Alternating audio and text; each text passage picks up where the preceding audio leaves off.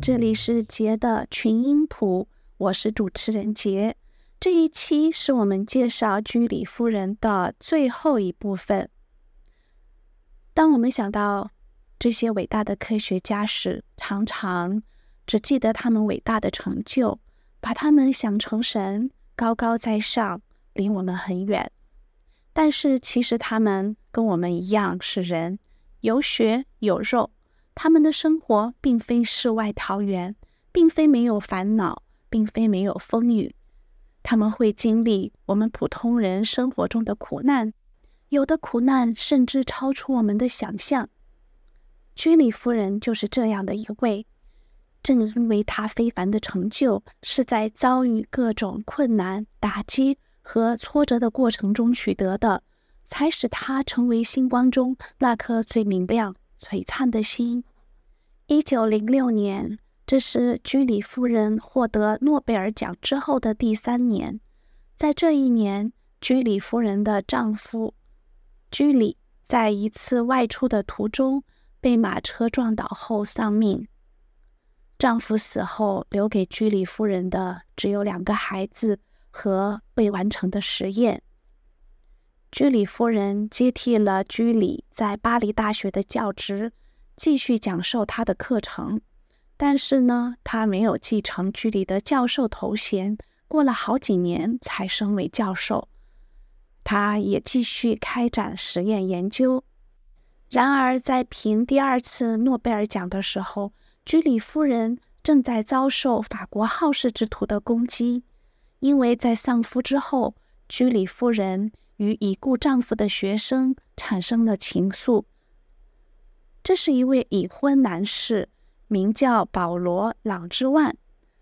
在那样一个世界，一个寡妇和两个孩子的生活是极其艰难的。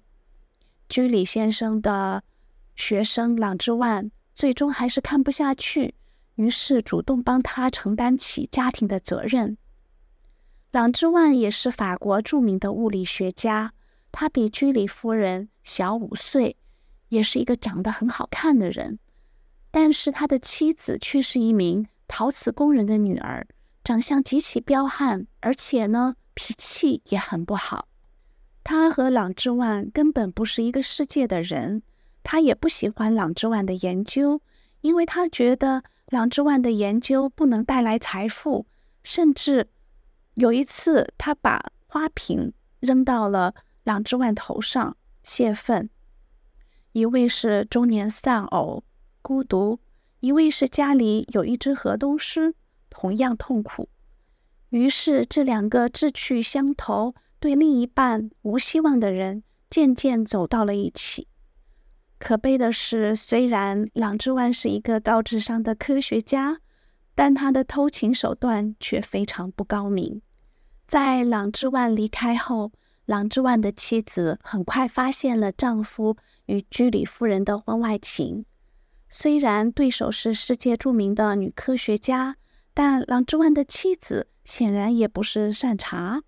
她让哥哥偷偷溜进朗之万的实验室，偷走了居里夫人写给朗之万的所有情书，并发送给巴黎各大报纸出版。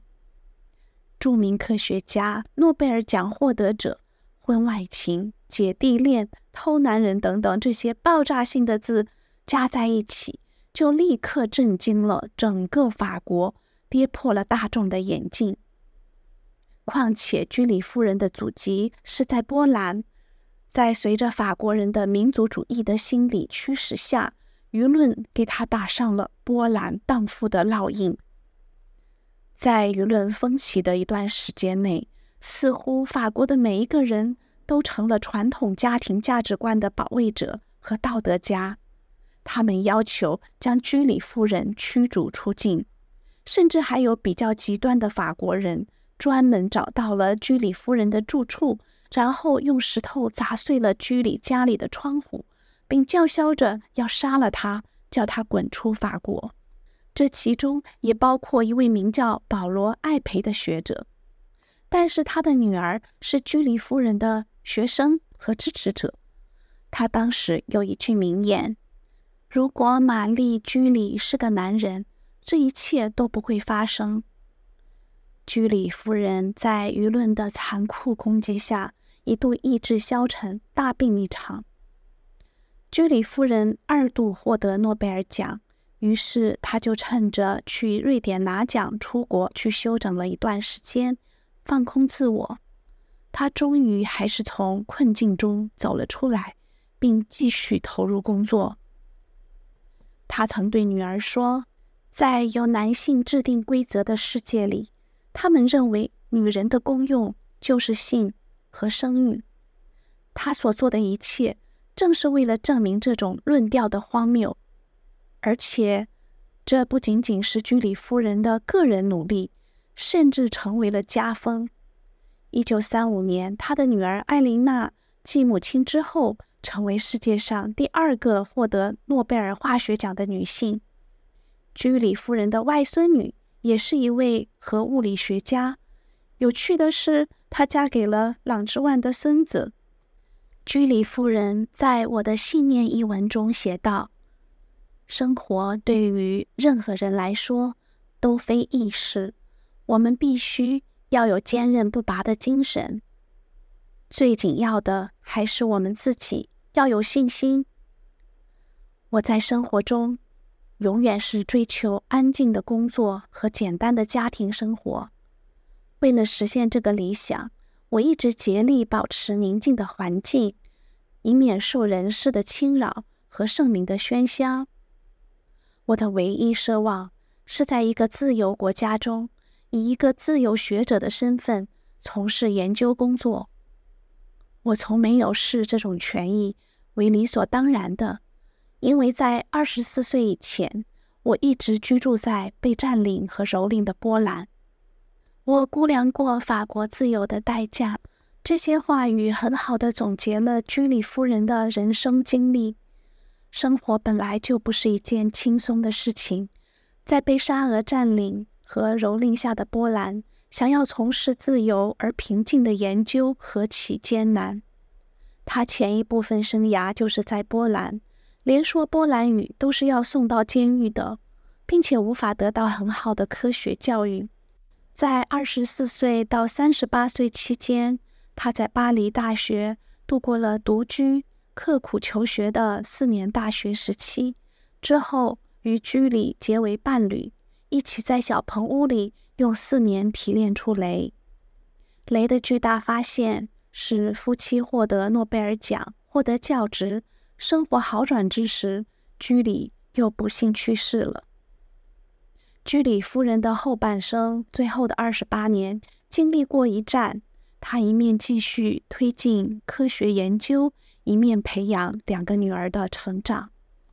她的丈夫挽留她留在巴黎从事科学研究，改变了她的人生走向，教会了她温和、平静和坚持做完研究工作，欣赏大自然的秀丽景色和生活的种种琐事，如栽花、植树。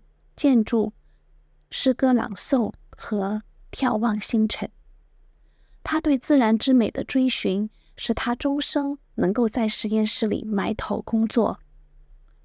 他自身优秀的品质，造就了自己伟大的人格魅力。爱因斯坦评论居里夫人是当代唯一一位不被名利腐蚀的科学家。他说：“假如欧洲少数的知识分子。”能拥有这种品质，那么欧洲将会迎来复兴。像居里夫人这样杰出的女性实在太少。她用坚持、勤奋、智慧，在满是男性的科学家群体中，为女性获得极大的荣誉。她的教育使家族人才辈出。我们可以确定的是。居里夫人走的是一条在苦难中默默修炼、在曲折中努力奋进的很少人走的道路。她早年在波兰乡下和巴黎大学的独自自学，不断认清自己，找到自己真正的兴趣——数学和物理，立下求学深造的志愿。他艰苦的经历又练就了他坚持不懈的信念。我们必须相信，我们对每一件事情都有天赋的才能，并且无论付出多大代价，都要把这件事情完成。